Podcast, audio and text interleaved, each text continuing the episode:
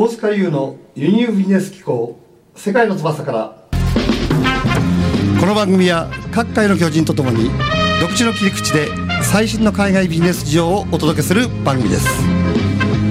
輸入ビジネスの大塚よりありったけの愛と感謝を込めてジャニアリさあ今月も始まりましたですね。今日はね最初のトピックです。実はですね去る1月6日我が日本一のですね輸入ビジネス頭脳集団の第1回インポートプランナーズクラブ MVP コンテストっていうのをやったんですよね。2017年の実績をねそれをエントリー者に発表してもらい会員全体でそれを表彰していく投票していくっていうやり方なんですけどもなんと優勝者にはですね豪華トロフィーと栄光のチャンピオンベルトですね。プロレスじゃねえだろうみたいな話なんですけどチャンピオンベルトを優勝用意しましてね検証したってことですね。さらには準 MVPMIPMUP も選出して大変盛り上がったんですよね。でこのなぜこういうことをやるかっていうと要するに人前に出てプレゼン力をね養っていこう。ということの一環でもあるわけですね。さあ2018年始まりました。第2018年の第1回目今日もですね素敵なゲストをお呼びしています。株式会社リソーズの代表取締役小島裕樹さんです。小島さんよろしくお願いします。よろしくお願いします。はい。実はですねなぜ今日ね小島さんに来ていただいたかというとこれすごいんですよ。まあ一言で言っちゃうとね民間版ジェトロ。まずそれを言う前に小島さんがね大学時代から世界50カ国ぐらいをね訪問されていてまずこれだけでもすごいんですけど大学卒業されてからもうすでに2009年にはですねこの株式会社リソーズっていうものを設立された。そして今現在はですね132カ国700以上の提携会社海外のですよ。そこと提携して海外進出をサポートするプラットフォーム出島。を今運営されてるってことなんですよね。海外進出っていうとね、国のそのジェトロとかなんかのイメージが強いんですけど、これを民間企業でされてるってところがですね、私もびっくりしてるんですけども、そういったことをされているっていうことなんですね。つまりは日本の海外進出に対してね、サポートをしていく。場を提供していく。そういったことをされている方なんですね。さあ、この小島さんがですね、世界で活躍する秘訣、そこをどんどんとね、今日は聞いていきたいと思うんですけども、さて小島さん。はい。早速の質問なんですけども、はい、まあ学生時代からね、はい、50カ国くらい回られてるっていうことなんですけども、はいはい、その、その動機というかね、うんうんうん、その思いっていうのはどういう思いで、はい。回られてるんですかね？そうですね。もともとなんですかね、なんか、うん、日本的な価値観をぶっ壊そうっていうのがずっと自分の中にありまして、価値観価値観はい。どうしてもやっぱりなんかこう、なんていうんですかね、やっぱりこう自分ってこう自分たちの世代、今私37になるんですけども、どうしてもそうなんです、固定概念がどうもあるような気がしていて、まあいわゆるこう、わかりやすく言うと、いい、えー、学校行きましょう、いいところ就職しましょう、うん、みたいな、なんとなくの流れがあると思うんですけれども、うんとあるきっかけで、うん、果たして、えーと、全世界でそうなっているのかと、うん、自分はずっとそこに疑問があったのでその日本的な価値観を一回ぶっ壊そうとしてと思って海外出たっていうのこれがきっかけですね、はい、日本的な価値観をぶっ壊すために海外に出たっていうこと？そうですね。はい。おなるほど。とにかくいろんな国のスタンダードを知るっていうのを。なるほど、はい、そういうことですね。コンセプトにしていたので、僕海外行った時は決めていたルールがあって、ノーと言わないという。あの海外に行ったらどうと言わない？そうですね、お誘いがいろいろあるんですけども、えー、今日はウェルカムの精神で、とりあえずやってみましょういや、実は私,、私もそうなんですよ。はいはい、もうすべてね、何かに対して最初はノーはないと。はい、最初はとにかくイエスだと。はい、うん、そこから始まっていくっていう、ね、そうですね。なるほど。はい、じゃあ、そこでね、はい、得られたものって言いますかね、はい、あと、日本との海外とのその大きな違いっっていうものを感じたと思うんですけど、うんうん、はい、そこをちょっと教えてみてください。そうですね。ね。えっと、得られたもの、これ様々あるんですけど、ええ、自分の中で一番大きかったのはですね、え、あの、軸ができたことなんだと思います。で、軸。軸。それはですね、あの、大塚さんもこれ先ほどおっしゃられてましたけども、うん、えっ、ー、と、本質と流行って私は言ってるんですけど、うん、本質と流行っていうのはですね、何が違うかというと、本質っていうのは前後左右、変わらないもんなんです。本質は前後左右変わらない。つまり、前後っていうのは歴史ですね。これから先も過去も変わらないもの。左右っていうのは、どの国行っても変わらないもの。これ本質なんです。例えば、約束守りましょう、うん、これって未来も変わらない。過去も変わらない。うん、はいはいはい、どの国行っても変わらない。これ本質ですよね。えーえー、大事にしなきゃいけない、うん、えー、ネクタイしなきゃ失礼です。これは流行ですよね。国によって違う。100年前だったらちょんまげをしたわけです。これは流行なので、知ってこと大事なんですけど、そこには乗らない。自分の軸はそこには置かない。っていうような本質と流行と私は呼んでるんですけれども、そういったこう、自分の中での軸ができたのが一つ大きかったかなというところが一つ。なるほど。はい。で、海外との違いでいくとですね、えー、日本ってやっぱりこう、いろいろな、あの、特に私いろんな国行った時文化を見るようにしてます。で、その国がわかるからです。文化っていうのは歴史の結晶だと思ってるので、そういったあのいろんな国の文化を見てきた結果、何を今思っているかというとですね、日本ってやっぱ相当ユニークな国、えー、具体的に私古代国家と呼んでるんです古代国家。はい。古代国家。そうです。あの、わかりやすく言うとですね、一つの民族、うん、ほぼ一つの民族で一つのエンペラーを抱いて、2000年続いた国家、うん、なるほど。実はない。ないですよね。日本だけですよね、今ね。はい。だから今の日本の文化、あの、レベルっていうのは高いです。私が日本人ってことをさっぴいても間違いなく世界トップレベルだと私は信じてます。でそれは先ほどの話じゃないですけど、歴史の結晶なので、文化っていうのは。っていう意味では、あの、やっぱり古代国家だからこそ文化のレベルが高いんだなっていうことは、今、うん、あの、やっと分かったのかなというところですね。それはその海外のあるっているうちに、そういうことを感じたっていうことを、そうですね。まあやっぱりいろんな国見て比較対象をすることによってしかわからないことってあると思うので、自分はやっぱりそれをこう身体化したというか。なるほどね。はい、で、まさにおっしゃる通りでね、はい、その、我々日本人って、あらゆる面で今言ったようにね、古代国家で、エンペラーって今、日本に、日本っていうか世界に一人しかいないんですよね。天皇しかいないわけですよ。だから、エリザベス女王でさえ、天皇と拝謁するときは一歩前に出てっていうね。そうですね。もう、米国大統領に至ってはこう、挨拶するって言いますからね。そのくらいやっぱりね、その、国としての歴史もある。で、民族自体もね、尊敬されていると思うんですけど、なぜか自分のマインドが低いっていうの感じませんか、そうですね、えっ、ー、と、感じます。感じますよね、はい。これをなんとか打破したいっていうことを。そうですね。ええ、今、我々は、あの、海外ビジネスの支援という軸で、うん、えっ、ー、と、事業いくつか展開してるんですけれども、うん。うん、根本にある思いとしてはですね、やっぱり日本を、えー、変えていきたい、えー、うん、そのためには日本人としての誇りを戻していくっていうことだと思うんですけれども、うん。うん、やはり日本人ってやっぱり自己肯定できない民族だと僕は思って。そうなんですよ、これ、なんでですかね。やっぱりですね、僕もさ、先ほどの話じゃないですけど、一つの民族でやってたからこそのアピール別にしなくていいですけど、あの他の国ってアピールしないと。埋没してしまうそういうことです、そういうことです。その差なんだと、単純にそういうことなんだと思ってますけどね。はい。っていう意味では、えー、より多くの日本企業、日本人が海外に出て、そのプレゼンスを高めていくことによって、初めて日本人は、これでよかったんだなと、自己肯定ができていくんじゃないかなと。いうふうに今は考えてます。なるほどね。はい、むしろ単一民族でずっとその隔離されたとこにいたから、はい、むしろ目立たないでいた方がね、こう、皆安泰が保たれるみたいなね。そうですね。そういう流れってありますよね。はい、あります。あの、主体性と関係性っていう、海外って大体主体性なんですけど、うんうん、日本で関係性なんですよね。うん、はいはい。なので、分かりやすく言うとですね、今、うん、今冬ですよね。電車乗ると分かると思うんですけど、みんな真っ黒ですよね。大塚さん以外は。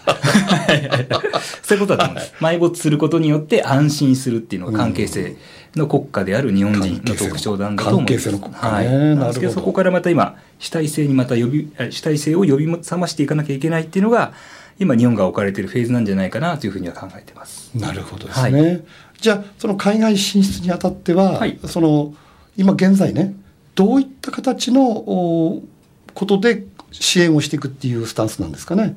どういった形、うんはい。つまりそのデ,、はいデジマっていうね、はいえものをプラットフォームを使ってはい。おやりになってると思うんですけど、はいこのデジマについてねちょっとじゃあお話をししていただきたいと思うんですけど、はい。そうですね。今、デジマというサービスやっていいるんですけれども、我々が目指しているのはですね、あの、海外ビジネスのプラットフォームと呼んでいるんですが、うん要は、海外ビジネスしたい企業さん、うん。えーこれから増えていくと思ってますし、うん。それが常識になっていかないと日本はあの廃れていってしまうと、うん。衰退していってしまうと思ってます、うん。ただやっぱりこう海外ビジネスをお考えの企業さん多いんですけど、うん。えーそれとそれとそれ以上にあのいろいろな穴つまり何したらいいかわからないとか、うん。何から始めていいか分からそうですね、ん。そういった企業さんって5万といると思います、うん。そういった企業さんのためにですね出島というサービスでは海外ビジネスで必要なものを全てこう揃えていこうと、例えばどういうものになりますかね海外ビジネス、はい。うん。例えばじゃあ大塚さん海外ビジネスで必要なもの日本企業が海外ビジネスする必要なものって何だと思われます？か海外ビジネスに必要なものはまずはその意欲ですよね、うんうんうんで出たいという意欲がないところはははい。全て始まらないと思うんですよね、はい。それそれプラスそのノウハウだと思いますよね、はい、うん。うんうんうん。そうです。えええ。ー、とまさに今おっしゃっていただいたように我々としては例えばノウハウであればインターネットを通して、あるいは紙媒体を通して海外ビジネスの情報っていうのを配信したりですね、あるいはモチベーションという部分では研修とかセミナーっていうものを我々が、えー実施して、そう海外ビジネス、えーお考えの企業さんのモチベートをしたり、うん。あるいは、えー世界中の今ネットワーク持っているんですけれども海外ビジネスの相談窓口ですね。現地のネットワークを紹介しますよっていう部分をやったり、将来的にはそのグローバルあ海外で、えー展開する際に必要な人材が出島を通して採用できたりとか、うん。海外ビジネスを展開する際の資金調達ができたりとか、うん。そういったように出島に来ればとにかく海外ビジネスが一歩進むよとえーいうようなプラットフォームを今作っております。なるほど、はい。例えばそこに出島に行けば、はい。その海外進出に必要なものが一通り揃っているという。そうですね、うん。はい、今、はい。えー、とメインとしては出島の中でサービス大きく、えー、と3つあります、うんうんつはあの海外ビジネスと相談窓口相談窓口。です、ええ。はいえー、と民間で一番多くの海外ビジネス相談を我々は受けておるんですが、ええ大体月間200件ほどの海外ビジネス相談であったりとか海外ビジネスを将来的に考えているお客様からの登録があります。なるほど。でそれを受けてですね反対側我々世界中に700社800社のネットワークそれすごいですよね。はい、相談を受けて終わりではなくて相談を受けてぴったりのあの我々のネットワーク企業を紹介すると。例えばベトナムで、えーボールペン売りたいんだよねと。相談が我々に来れば。我々のネットワークの中からじゃあベトナムの調査会社さん。ベトナムで販路開拓営業代行をやってくれる会社さんの紹介。ベトナムにそれいいですね。はい、輸出をしてくれる企業さんの紹介、そういったものを今無料でやっております。なるほどですはい。なるほど。面白いですね、はい。この辺をちょっと後半もう少し深掘りしていきたいんですけど。はい。はい。じゃあここでねあのリクエストはい。お願いしたいんですけど、はい。紹介を。はい。えー、じゃあビートルズの All You Need Is Love。ああ俺ビドル大好きなんですよ、はい。じゃあぜひ聞いてみましょう、はい。All You Need Is Love 愛こそすべてですね。これビートルズが全世界に向けてねやった曲ですよね有名なね。私の大好きな曲でもあります。さあじゃあ続けていきましょうか。でねこのデジマーなんですけども、はい。はい。その先ほど言いましたようにねこれこの仕事って今実はね私もジェトロ認定貿易アドバイザーなんでジェトロが中心になってね、まあ、国家のお国策としてやってると思うんですけど、これが民間でやれてるっていうのがね、はい。ものすごいと思うんですけど、うんうんのなんかこれをやるにあたってね、はい。当初はものすごくご苦労されたやっぱりこの同志の中でねはい。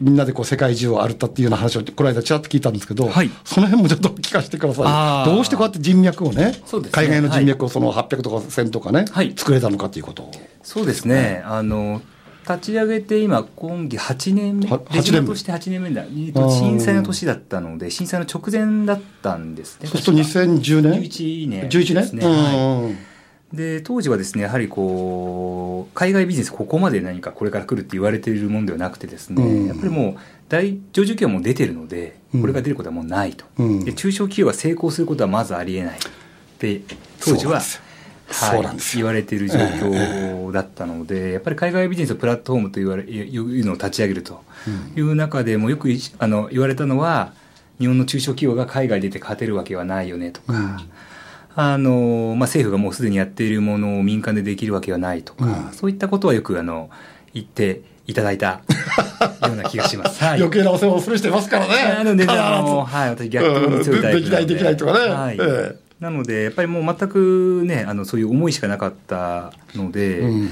えっ、と、思いとしてやっぱりこう、これからの日本に絶対必要なサービスになるというところを決めていたので、そういった思いだけで本当にこう、手弁当で海外に実際に我々が、のスタッフが足を運んで、それ、そのアポイントを取っていった。のそれともノーアポでなんかこう、あのーそその辺すごいですよ、い言葉で言うのは簡単だけど、はい。私もそのね、そのはい。海外の販路作りとか、はい。やったことありますから、これ,、はい。これの面倒くささってものすごい知ってるんですよね。はい、はい、はい。だけど、それがね、全く何のつてもなくて、はい。その海外に渡っただけでね、はい。そういうものを作ってしまったっていうのは、うんうんうん。言葉で言うと簡単なんだけどね、はい。すごいご苦労があったと思うんですけどね。そうですね。まあ、うん、01私結構得意というか好きなので、好きなんです泥臭いの好きですね。じゃあ、こう、アポイントトからか取っていったんですか？アポイント取っていきもしますし、やっぱ紹介とか、やっぱりネットワークがどうしても固まって、えーとその国ごとにやっぱり固まっているので、いい方を紹介していただいたりとか、なるほど。あとやっぱりこう、えっ、と、本当に、えー海外ビジネスのマーケットっていうのは全くなかったんですね、うん当時は。うねあの中では、やっぱり我々がやろうとしていることは、うんあの、海外在住の日本の方からは、あのウェルカムというか面白いねと、応援するよっていう方海外の日本人の人ね。そうですね。はい。そういう方を、のつてを伝って、えっ、と、ほう行ったりとか、そういう形ですね。うーんはいでもある程度のね、形になるまでどのぐらいかかったんですか、準備期間っていうのは。いやー、どうなんですかね。1年目に、うん、2年目ぐらいにある程度、こう、あの、売り上げを立つようにはなってましたなるね。ほどはい。ただ、海外ビジネス相談が今よりは、えあの、笑っちゃうんですけど、ええ今ってものすごく海外ビジネス相談が具体的なんですよね。この国でこういったものが売りたいんだけど。具体的な案件ね。そうです。こういう課題がある。で、7、8年前の海外ビジネス相談ってどういうものかというと、なんとか出たいんですけど、みたいな。とか、どの国がいいですかとか、テレビでこういうの見たんですけど、本当に売れるんですかねとか、なるほどはい。うんが、今はものすごく変わってきていて、本気度がものすごく高くなりましたね。なるほどね。はい。じゃあもう案件も具体的にはい。っていうことですね。そうですね。はい。じゃあそういう具体的な案件を来たときに、はいそのお小島さんのところでは、その現地のパートナーにこはいう振っていくっていうか、そういうイメージ。そうですね。はい。えっ、と、一つ目のサービスは先ほど申し上げた相談窓口。うんうんそれはこう、うんうんあわかりやすく言うと、専門家さんのマッチングなんですけマッチングはい。うんそれ以外にもですね、いろんなサービスをやってまして、えっと、えーノウハウという部分ではですね、今世界中の情報が我々の出島に集まってくるので、出島を通して、つまりインターネットを通して、そういった海外ビジネスの情報を配信したりですね、うんあるいはこういった紙媒体、まだ1万部も出してないんですけれども、そういった紙媒体も我々が発行しているので、そういったものを情報でお届けしたり、なるほど。はい。あるいは、ものすごくわかりやすく言うと、視察って皆さん行かれるんですよね。うん必ず。ミッションみたいなねはい。うんえっ、と、行かないと出れないわけです。で出れない？その進出できないわけです。ベトナム行ったことないのにベトナム進出することはまずありえない。そうですよ。見たことないわけですからね。で、例えば今我々世界中ネットワークあるので、その視察のアレンジなんかもサービスとして提供しています。ああ、はいなるほど。例えばですね、ベトナムで、ホーチミンで飲食店出したいよという場合に、うん通常はこう、視察行くんですけど、やっぱ見たいとこ見れないわけですよね。うんで我々は、どういうことやるかというと、じゃあ、市場見に行きましょうよと。うん人材会社ともつながっているので、じゃあ、面談をもうして、どういう人材が雇えるか触れて面談しましょう。なるほど不動産会社ともつながっているので、居抜き物件見ましょうと。うんどういう立地、どれぐらいのコストなのか。えーあるいは、もう現地の一番流行っている飲食店行きましょう。アポ取りますよとうん。そういった形で、視察のアレンジを個別にしてあげると。ピンポイントでできるってことですね。そうです、そうです。その、こう相場な的に見るんじゃなくて、そうですそうです自分の行きたいところに行けるってことですね。おっしゃる通りですこれすごいじゃないですか。はい。なので、一回の視察でもう出るか出ないか分かる、あの、決められるような視察のアレンジというものも、えーサービスとしては提供しています。それは価値ありますよね。そうですね個別に、はい個別に、はい要するにこう、自分の、にセッティングされたものを見るってことですね。そうです。うん。はい。これすごいですよね。はいあの、うちなんかでもね、はいあの、その、うちでやってる実践講座っていう、はいものやってるんですけど、はいそれ海外にね、クライアントと一緒に行って、クライアントが欲しいと思う商品の独占権とかね、うんうん販売権なんかを私が取ってはい、はい、はい。見せるとか、はいそのノウハウを見せるっていうのと、全く同じような感じで、うんうん要するに個別の案件に応じて、はいカスタムメイドしていくってことですね。そうですね。はい。これすごいですよね。これ、ジェトロでは、まあ、こんなこと怒られちゃう。絶対できないことですよね。なんとも言えないです。俺言っちゃいましたけど。なんとも言えないです。実際ね、はい。た例えばわ私はね、はい。2004年にアドバイジテロのアドバイザーだったんですよ、はい。で2005年6年とね、はい。2005年がドイツのアンビエンテっていう展示会ね、はい。で2006年がフランスのメゾーエ・オブジェっていうはい。展示会に、はい。商工会議所とねその関本さんと組んで行ったんですけど、はいこれをやってるので、はい海外を進出するこの大変さって知ってるわけですよ。はいだからあの時にね、はいもし小島さんとこがあれば、はい私はもっとなくなったって気がするんですよ、ね。なるほどはい でそういうことも可能になるってことですよね。そうですね。他にもいろんなサービスをやっていますが、ええ先ほどお伝えした通り、基本的には海外ビジネスで必要なもの、民間企業さんが必要なものを揃えていくっていうのが我々のコンセプトなるほどになってます。うんなるほどはいですね。なるほど。で、この間この間ね、ちょっとこ、はいこお聞きした中で、今、 One Coin English っていうのをね、はい。One Coin English ってのをされてるっていうふうに聞いたんですけど、はいあれ面白いですよね。そうですね。はい。500円ではい。英会話が学べてしまうという。そうですね。1時間500円の、これは、オンラインじゃないですね。オフラインの、ンでねはい、英会話学校というのをやってます。はい。これなんかも画期的ですよね。そうですね。あの、考え方としては、語学は僕インフラだと思ってます。えーつまりせ、水道哲学じゃないですけど、水道とか電気を安くしたことによってイノベーションが生まれた。同様に、語学を安く提供することによってイノベーションが生まれる。つまり、1億2000万人が英語もっと喋れたらどうなるんですかっていう話だと思っていて、まあそういったビジネスモデルも今、展開しています。まだ5校、5, 校かなあの、はい。でやっぱりすごいのが、いその講師陣がね、はい。そのネイティブじゃなくて、はいその世界中から集まった English speaking people っていうことなんで、はいそこが私すごいと思うんですよ。はい現実的に英語の母国語は5億人しかいませんからね、はい68億はみんな英語外国語の人なんですよ。そうですね。ではい。現実的に我々話すのはそういう人ですからそうですねそういう人に慣れておくってすごく大事なことだと思うんですよね。そうですねはいそこもすごいよすごいと思いますよね。はい。結構そういうマーケットを壊していくのがうん。まさにね、あの、はい。冒頭におっしゃった、はい。日本はシステムを破壊するっていうね、はまさにそれを実践されているということそうですね。はい。になるんですかね。はい。素晴らしいですよね。まあ、そうそうそうなると、輸入は大須賀、輸出は小島という感じで、これがそういう形になっていくんじゃないかと思うんですよね。はい。